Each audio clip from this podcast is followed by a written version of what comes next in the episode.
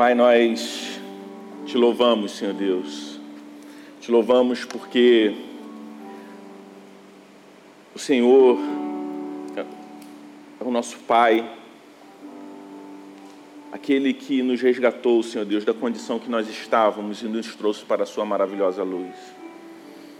Que aquilo que nós cantamos agora, Senhor Deus, seja uma realidade, que possamos construir a nossa vida em Ti sabendo que isso só é possível se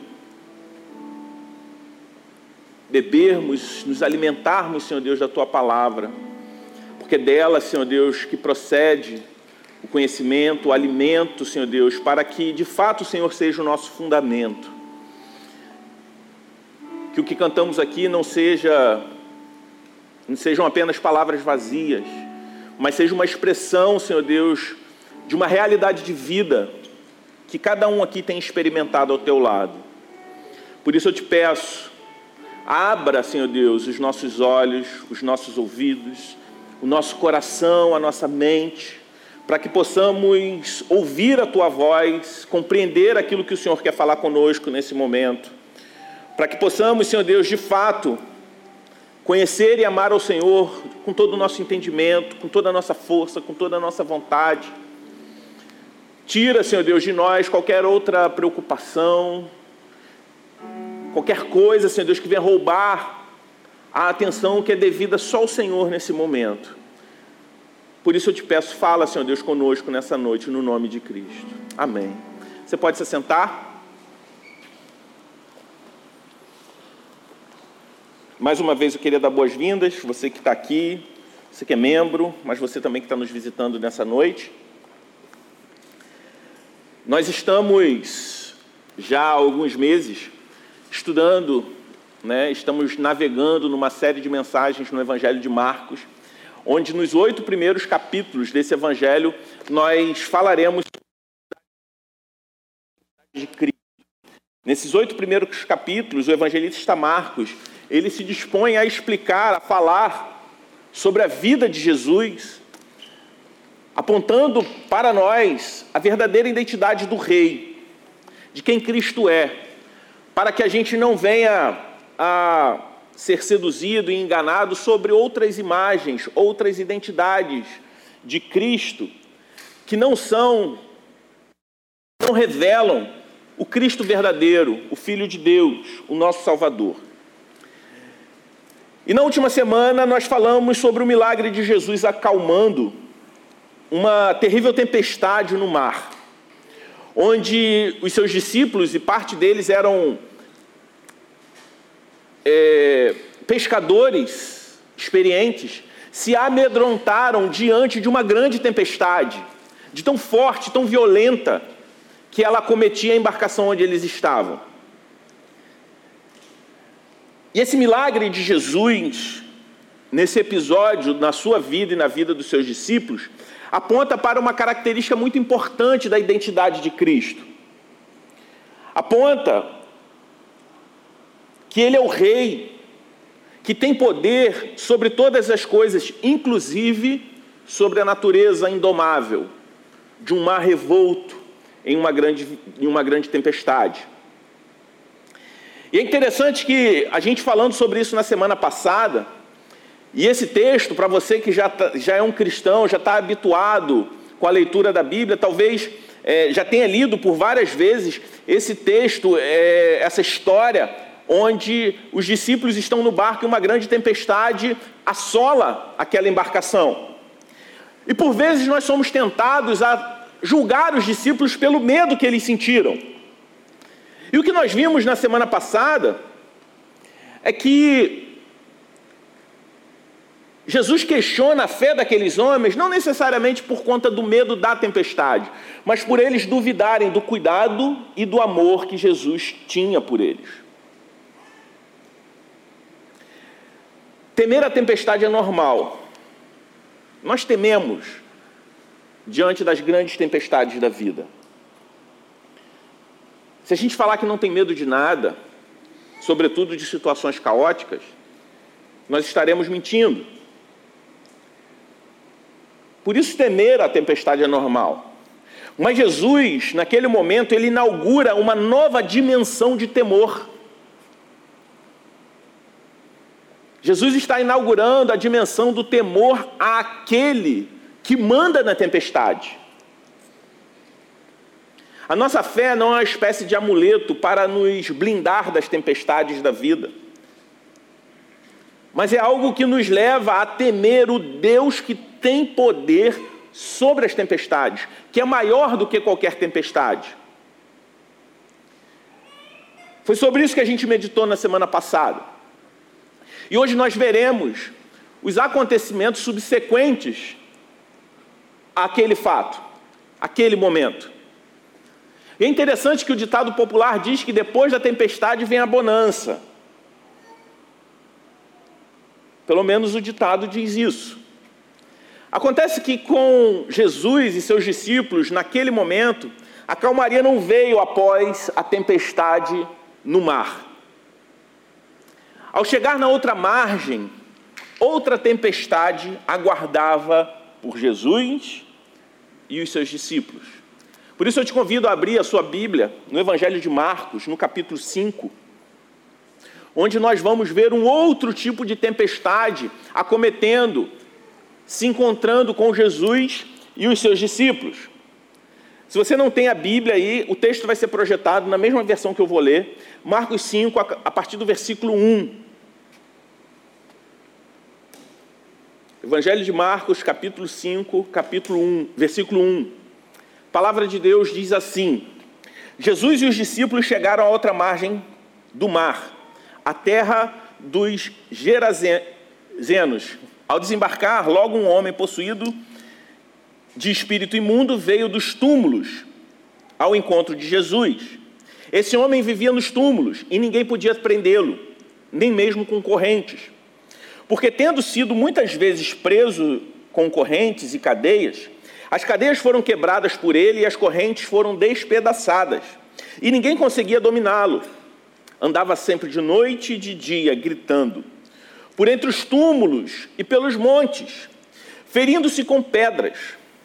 Quando de longe viu Jesus, correu e prostrou-se diante dele, gritando em alta voz: o que você quer comigo, Jesus, Filho do Deus Altíssimo? Por Deus, peço-lhe que não me atormente. Ele disse isso porque Jesus tinha dito a ele: Espírito imundo, saia desse homem. Então Jesus lhe perguntou: Qual é o seu nome?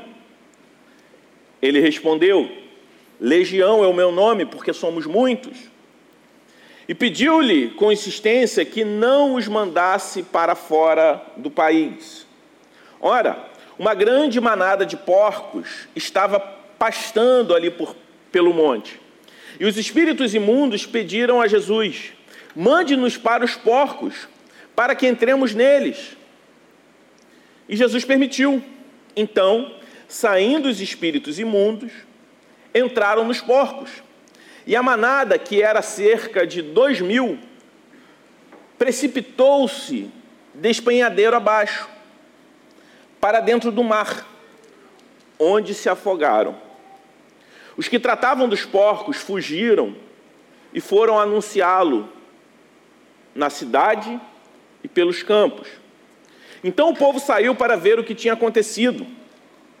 Aproximando-se, Jesus viram o endemoniado o que antes estava dominado pela legião, assentado, vestido em perfeito juízo, e temeram.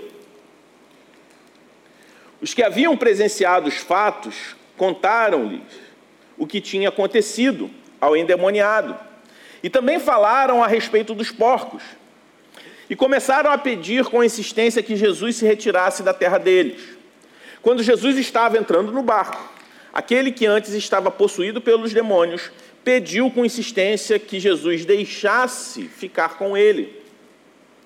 Jesus, porém, não permitiu, ao contrário, ordenou-lhe: vá para a sua casa, para os seus parentes, conte-lhes tudo que o Senhor fez por você e como teve compaixão de você. Então ele começou a proclamar em Decápolis tudo o que Jesus lhe tinha feito, e todos se admiravam. Essa é a palavra de Deus para nós. Você pode estar se perguntando nesse momento, mais um momento de exorcisão protagonizado por Jesus. Mas o que nós vemos aqui é que depois de enfrentar um mar agitado, Jesus encara um homem agitado.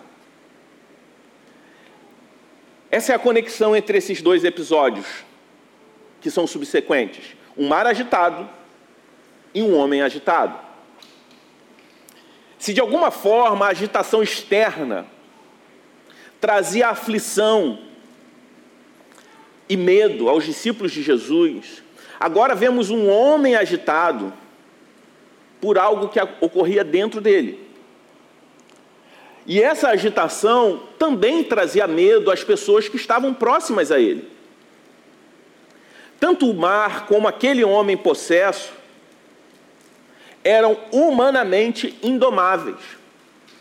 Se por um lado ninguém possuía o poder de dominar o mar revolto, onde Jesus estava com seus discípulos, um pouco antes, aquele homem é descrito pela palavra de Deus como um homem indomável.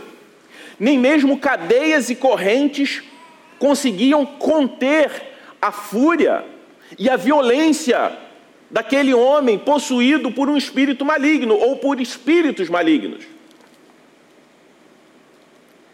E o que nós vemos aqui, que assim como Jesus agiu com a tempestade, Jesus age com aquele homem. Ele acalma, ele cessa com a tempestade que ocorria dentro dele. E é interessante porque nos outros evangelhos sinóticos, Mateus e Lucas, esse fato também é relatado. E os outros evangelistas trazem alguns outros detalhes a mais ou diferentes que Marcos. Mateus, por exemplo, diz que aquele homem se tornou alguém tão violento a ponto de impedir os viajantes passarem pelo caminho aonde ele estava.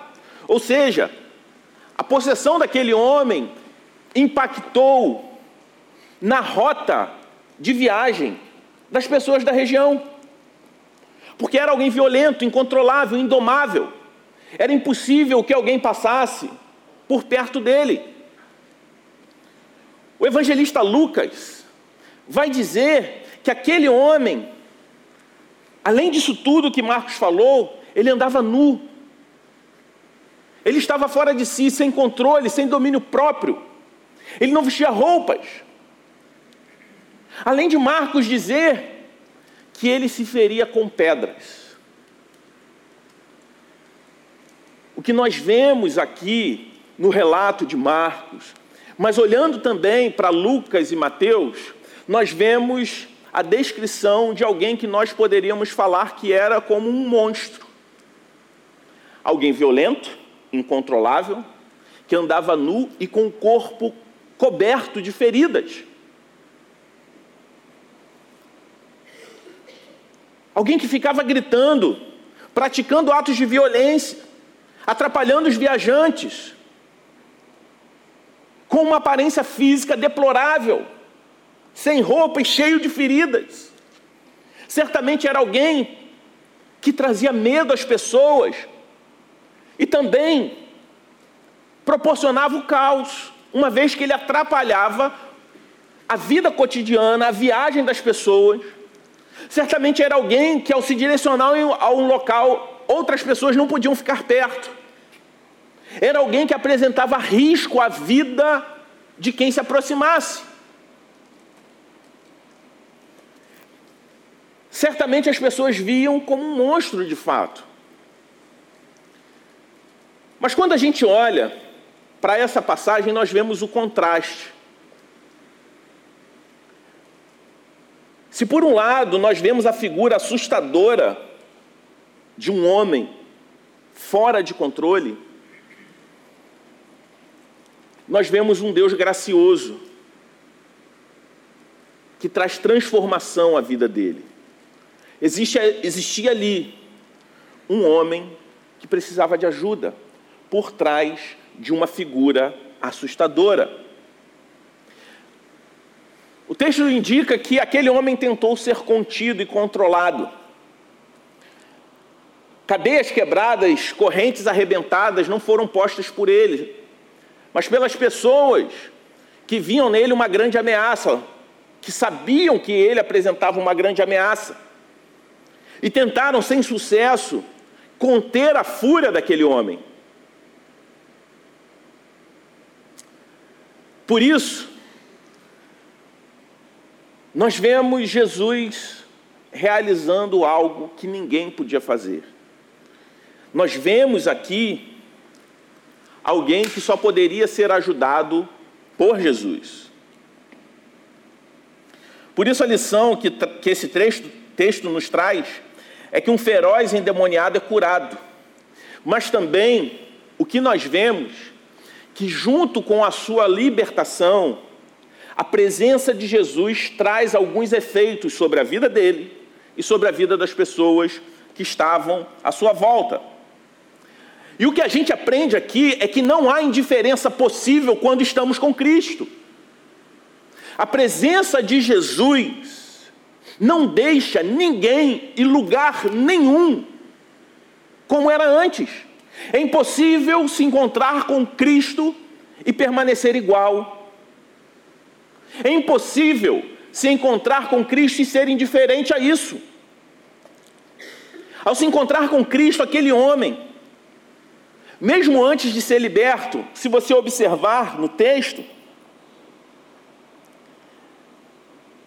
Aquele homem ele se prostra diante de Jesus, mesmo endemoniado. A prostração física demonstra uma atitude ou a única atitude possível quando alguém se depara com Cristo, que é a atitude de prostração.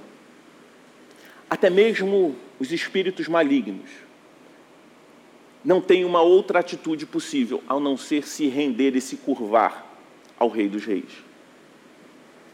Isso nos indica que qualquer força espiritual, por mais poderosa e negativa que seja, não tem outra alternativa diante de Jesus a não ser se curvar.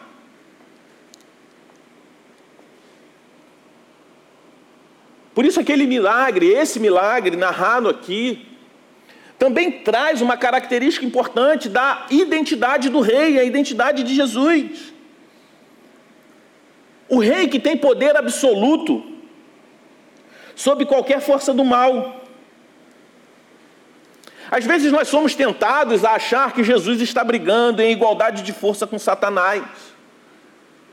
Mas a prostração daquele homem possuído por um espírito imundo nos traz a realidade de que Cristo já venceu Satanás.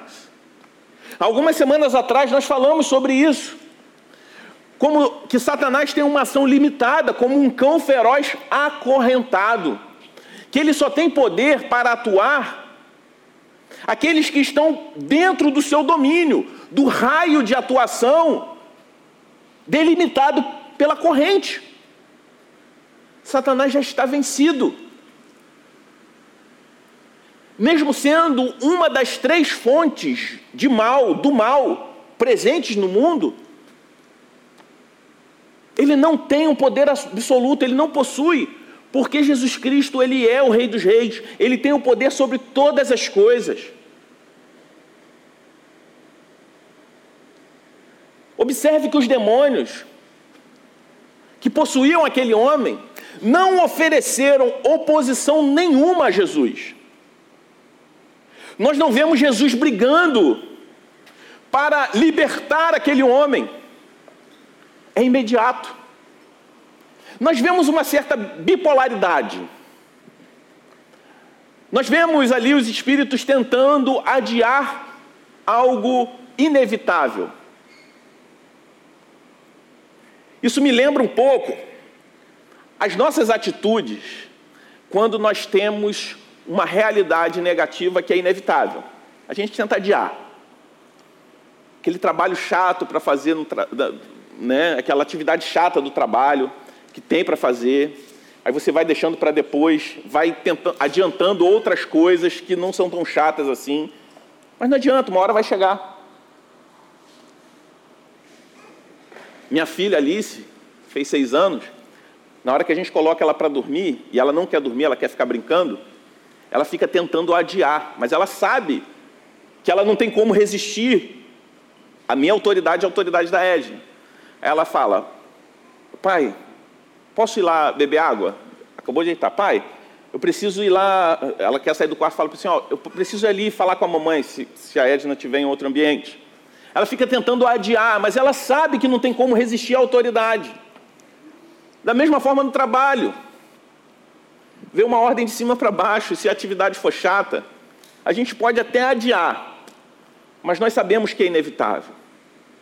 Aqueles espíritos imundos até tentam adiar um pouco, mas não há nenhum, nenhum indicativo aqui de uma oposição, uma tentativa de tentar lutar contra a autoridade de Jesus. Porque aqueles espíritos reconheciam a autoridade suprema do Rei dos Reis. Não havia possibilidade de resistência. A única coisa que eles fazem é sugerir a Jesus uma alternativa. Nos mande para os porcos.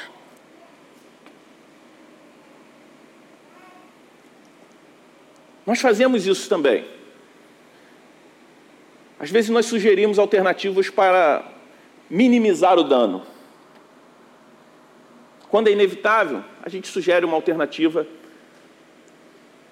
para minimizar o dano.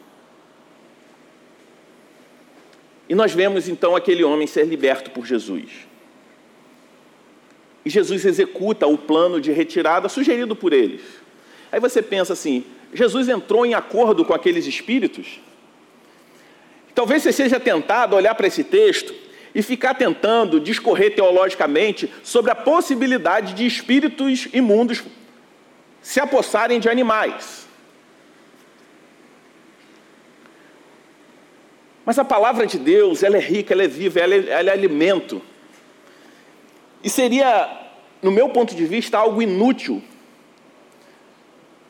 o relato do texto bíblico, até porque os evangelhos não são biografias completas sobre a vida de Jesus, mas é a proclamação da história de redenção, do evangelho. Própria palavra de Deus diz que o Senhor realizou muitas outras coisas que não puderam até mesmo ser escritas. É impossível descrever todos os detalhes dos três anos de ministério de Jesus. Um ministério que mudou o mundo, que dividiu a história. Mas sabemos que há tudo o suficiente e o necessário para o amadurecimento da nossa fé e o nosso desenvolvimento como discípulos. Então, esse fato é muito mais do que um relato de um exorcismo e uma construção, uma discussão teológica a respeito sobre a possibilidade de possessão demoníaca por animais. Por isso a gente precisa olhar para o texto e pensar o que, que o texto quer fazer comigo. É não simplesmente o que, que ele está dizendo. É o que o texto está, quer fazer comigo, o que a palavra de Deus quer fazer comigo nesse texto. Se não houvesse algo para ser feito na minha vida e na sua vida, certamente não seria algo escrito e relatado nos três evangelhos sinóticos.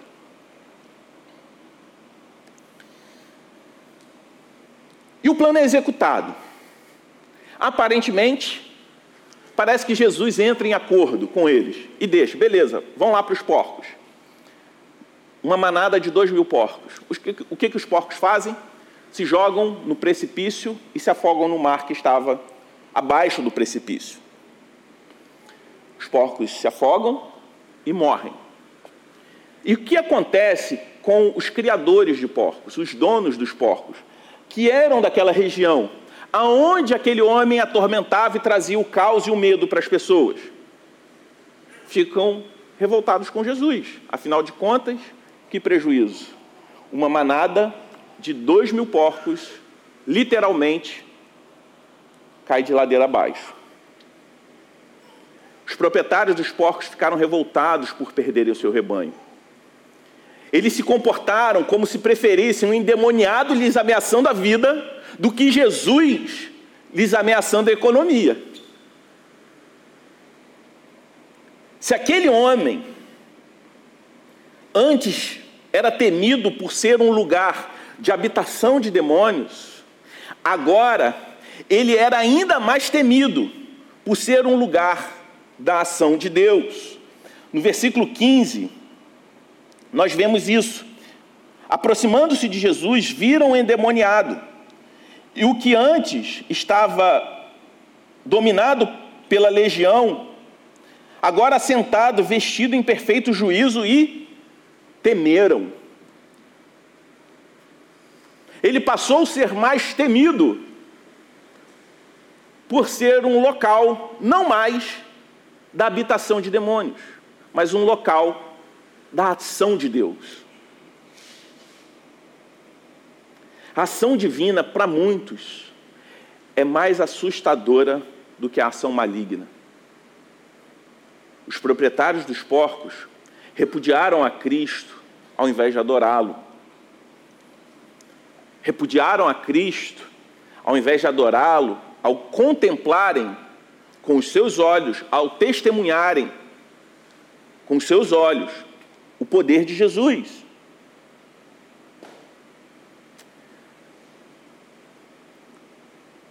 Agora eu gostaria de caminhar com vocês para algumas aplicações a respeito da pergunta que eu fiz. O que esse texto quer fazer comigo? Como eu disse, esse texto fala muito mais do que uma cena de exorcismo.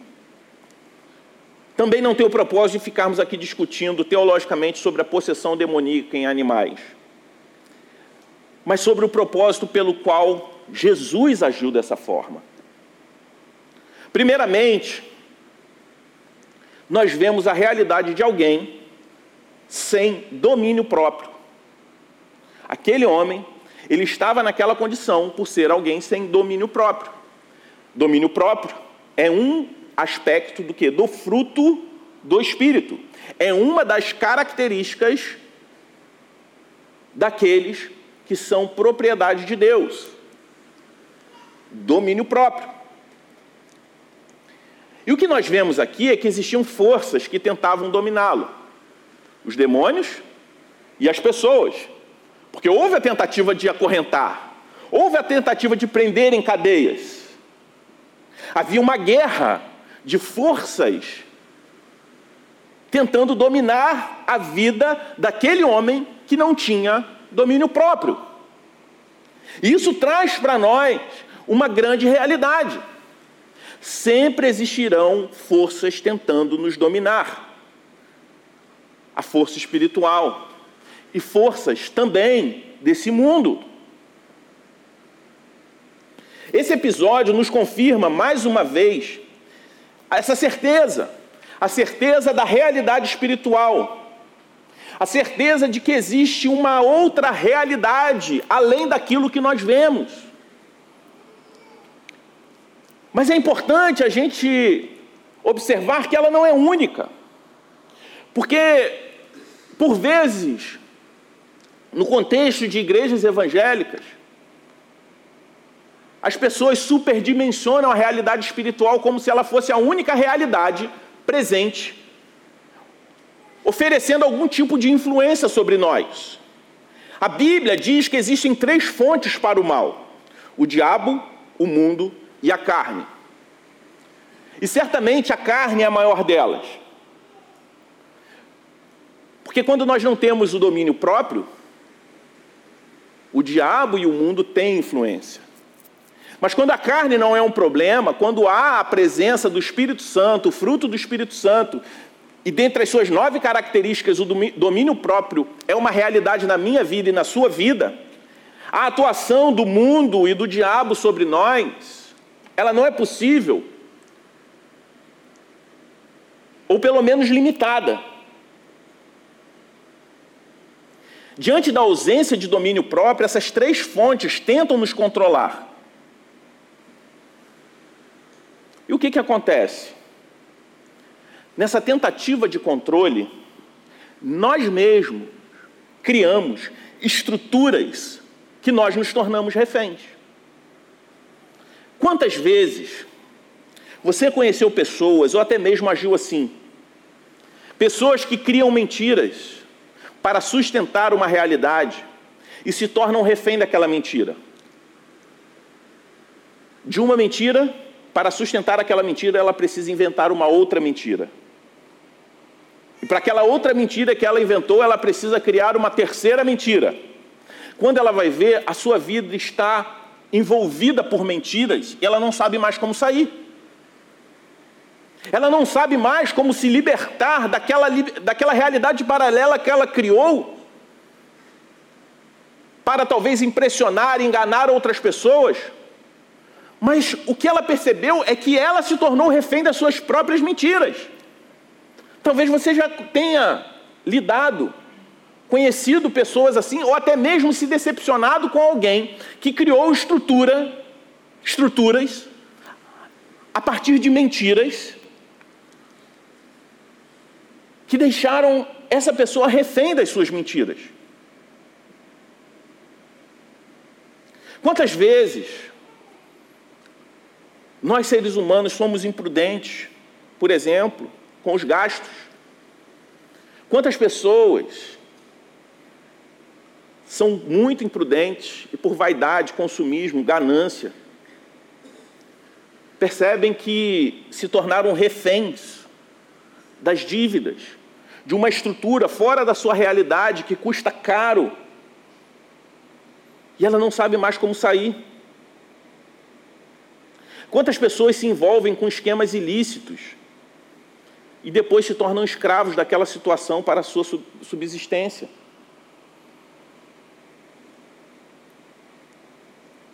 Criam seus negócios a partir de esquemas ilícitos, onde depois ela se torna refém porque não há mais viabilidade do seu negócio, do seu empreendimento.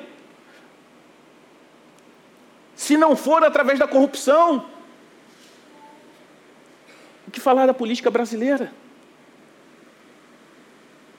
Que por vezes nós temos a sensação que trocam-se os atores, mas a máquina, a estrutura que foi criada para que as coisas funcionem, só são possíveis a partir de estruturas que escravizam. E as pessoas não têm como sair daquilo. Quantas vezes as pessoas se envolvem em relacionamentos afetivos, ilícitos, a fim até mesmo de suprir uma carência que é legítima, porém de uma forma contrária à palavra de Deus, e não consegue mais se libertar dessa situação pecaminosa, simplesmente porque decidiu suprir uma carência de um modo contrário a que Deus estabeleceu. Quantas pessoas são escravas do sucesso, vivem em função do sucesso, da fama, da opinião dos outros, da necessidade de pelo menos parecer bem-sucedido. Escravizam a sua vida em nome do sucesso que talvez nem chegue. Por isso, pare de criar estruturas que te deixam reféns. E é interessante porque no último módulo do mestrado que eu estou fazendo, foi hermenêutica. E esse texto foi um dos textos onde o meu professor, pastor Ricardo Augusto, conversou com a gente. A gente conversando sobre esse texto há uns um mês e meio atrás, mais ou menos. Eu lembro que o Ricardo fez uma colocação importante. Quando Jesus, isso tem tudo a ver com essas estruturas que eu falei. Quando Jesus, ao perguntar o nome daqueles demônios, ele é como se ele desse um tiro e acertasse dois alvos. Quando há resposta sobre ser uma legião, o primeiro alvo que Jesus acerta é a realidade que eram muitos demônios. Mas a palavra legião aponta para um, uma companhia do exército romano que possuía 5 mil homens. Isso significa que existiam 5 mil demônios exatamente ali. Era uma forma de expressar uma quantidade enorme de demônios na vida daquele homem, é fato. Porém, a resposta poderia ser mais simples: somos em 10 mil, somos em 5 mil, somos em 3 mil. Porque o segundo alvo que Jesus acerta não era como objetivo dar o número exato de demônios que atormentavam aquele homem. O segundo alvo é sobre o que simboliza em si aquela opressão. Para o judeu, naquele tempo, uma legião romana apontava para a opressão política, econômica e militar que eles sofriam de Roma. Jesus está fazendo também uma analogia à opressão de Roma, sobre uma estrutura dentro da realidade, além da realidade espiritual, que oprimia aquele homem. Jesus está falando que ele é o libertador por completo na vida dele. O que isso significa? Que para aquele homem, além da realidade espiritual, existiam estruturas econômicas, políticas e militares que oprimiam ele. E assim como qualquer outra estrutura humana, essas estruturas, elas ficam tentando capturar a nossa lealdade e a nossa esperança. Eu não estou falando aqui que Jesus veio como um reformador político, pelo contrário, porque ele não ofereceu uma outra ideologia, uma outra proposta de governo mundano para libertá-lo da opressão. Ele está falando que ele está acima da legião que o oprime, espiritual, mas também aquela estrutura, aquela, aquela opressão social que, que todo o povo de, judeu sofria. A nossa vida é assim. Nós sofremos influências de estruturas espirituais e humanas que ficam tentando capturar a nossa lealdade e também a nossa esperança. Diante de um cenário de iminente opressão, um discípulo de Jesus não pode confiar em outra estrutura humana para ser liberto. Seja essa estrutura econômica, militar, política ou até mesmo ideológica. Jesus subjuga todas as estruturas desse mundo, mostrando que para nós que somos servos do Rei, a nossa lealdade e esperança deve estar somente nele. Por isso nós vemos a, a atitude dos criadores dos porcos. Que é outra aplicação interessante para nós. A atitude dos criadores dos porcos aponta também para uma opressão que eles sofriam. Eles eram oprimidos pela violência e pela presença daquele homem possesso. Mas não era só do endemoniado que eles eram reféns porque eles ficaram revoltados com o prejuízo econômico diante do milagre que Jesus operou, diante da transformação que Jesus operou. Seguir a Jesus, às vezes, nos gera custos. Se encontrar com Jesus e se deparar com o seu poder, às vezes nos gera custos. Isso explica porque muitos preferem departamentalizar a vida de forma que em determinadas áreas onde seguir a Cristo significa que isso vai me gerar algum custo, dessa área eu deixo ele de fora. Porque se ele transformar essa área da minha vida, ah, eu vou ter que abrir mão de muita coisa. Se a minha tentação, por exemplo, se a tentação da pessoa, por exemplo, na área sexual, Jesus fica de fora dessa área. Para não gerar um prejuízo em obedecer a Jesus nessa área. Se o problema é com o tempo, eu faço o mesmo. Se a razão da minha vida se tornou sucesso, eu sacrifico meu tempo, minha família, meu casamento, meu compromisso com a igreja e tudo mais que for necessário no altar de adoração, o sucesso e as riquezas. E deixo Jesus de fora. Porque se ele transformar o meu ego, eu vou ter que abrir mão desse meu desejo desenfreado por ser aceito, por ser bem-sucedido. Não estou falando que seguir a Jesus implica o fracasso. Eu estou falando o sucesso como um ídolo. Se a minha dificuldade é com dinheiro, eu deixo Jesus de fora das minhas finanças. Eu deixo de contribuir com a obra de Deus, porque eu não vejo isso como um privilégio, como um gesto de adoração, mas eu encaro como prejuízo. Mesmo sabendo que Deus usa esses recursos para a transformação e libertação de muita gente, como aquele homem. Não deixe Jesus de fora de nenhuma área da sua vida, meu irmão e minha irmã. Se necessário for, assuma os custos, mas se maravilhe com o milagre que Deus está operando no mundo. Por último, Jesus tem uma atitude diferente com aquele homem. Se antes Jesus apelava para o silêncio, quando ele operava um milagre, ele falava: Não conte para ninguém. Com esse homem, ele faz o contrário. Ele fala o seguinte: Vai para casa e conta para todo mundo o que eu fiz em você.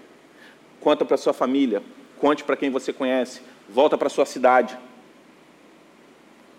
Ao invés de pedir para ele não contar aos outros o milagre, ele convoca aquele homem para a missão a partir do milagre que ele recebeu.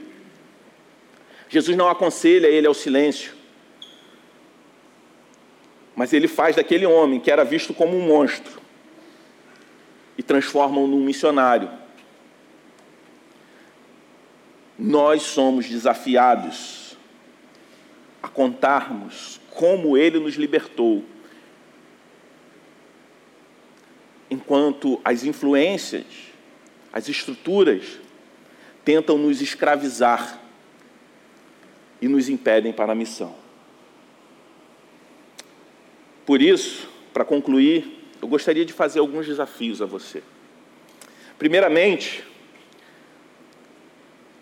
ao ler esse texto, eu preciso entender que eu não posso ignorar a realidade espiritual.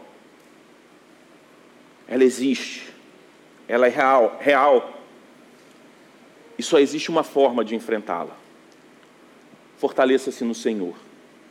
Cultive uma vida de oração, de leitura da palavra, se comprometa com Deus através da igreja local, que é o corpo de Cristo. Porque foram esses meios que Deus estabeleceu para o nosso fortalecimento, para a nossa subsistência nesse mundo. Não existe vida cristã autêntica sem uma vida devocional e comprometimento profundo com a igreja de Cristo. Não ignore a realidade espiritual que está à nossa volta. Em segundo lugar, reconheça que muitos dos problemas que talvez você esteja enfrentando foram criados por você mesmo. Talvez por atitudes e decisões que criaram estruturas que hoje te escravizam.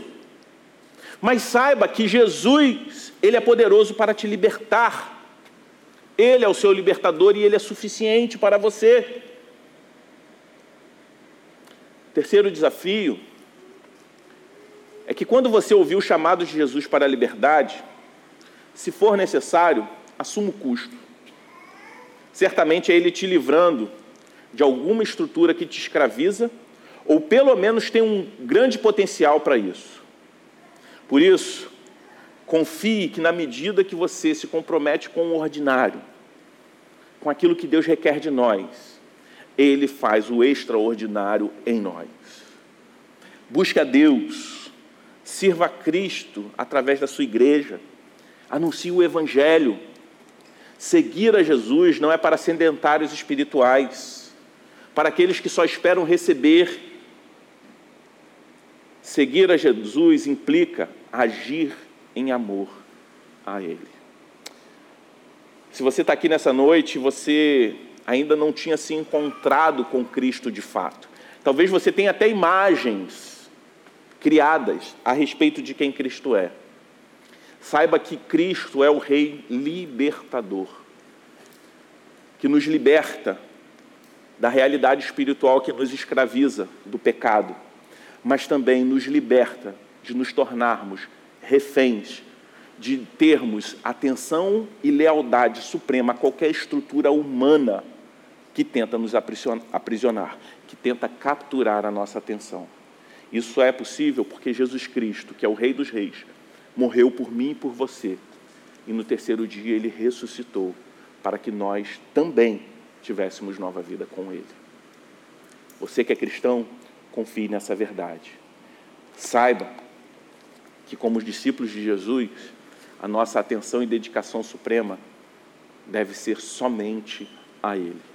Cuidado com as estruturas à sua volta que ficam tentando cativar, tentando capturar a sua atenção principal, ficam tentando ca capturar a sua lealdade Jesus é o Rei dos Reis e ele subjuga todas as coisas. Ele tem poder sobre a natureza, a natu tem poder até mesmo sobre os espíritos malignos, porque ele é o Rei dos Reis. Não há poder, não há estrutura que, que venha competir com ele no seu poder. E esse mesmo Cristo que nos chama de amigos, que nos acolhe, que nos salvou e que nos religa novamente ao Pai. Amém? Vamos orar? Pai Santo, nós te louvamos pela tua bondade. Te agradecemos porque tu és o Rei dos Reis, aquele que tem poder sobre todas as coisas, aquele que não poupou a vida do seu filho para morrer em nosso lugar, aquele que não compete em força com nenhuma estrutura desse mundo, com nenhuma força espiritual, por maior, por pior que ela seja Jesus Cristo é o vencedor, Senhor Deus, e é isso que nós, é nisso que nós temos a nossa segurança. Nos ajude, Senhor Deus, a caminhar nesse mundo confiando nessa certeza. Ajude-nos, Senhor Deus, a vivermos uma vida que se submete, se rende completamente a Ti. Porque Tu és o nosso Rei, Tu és o nosso Senhor.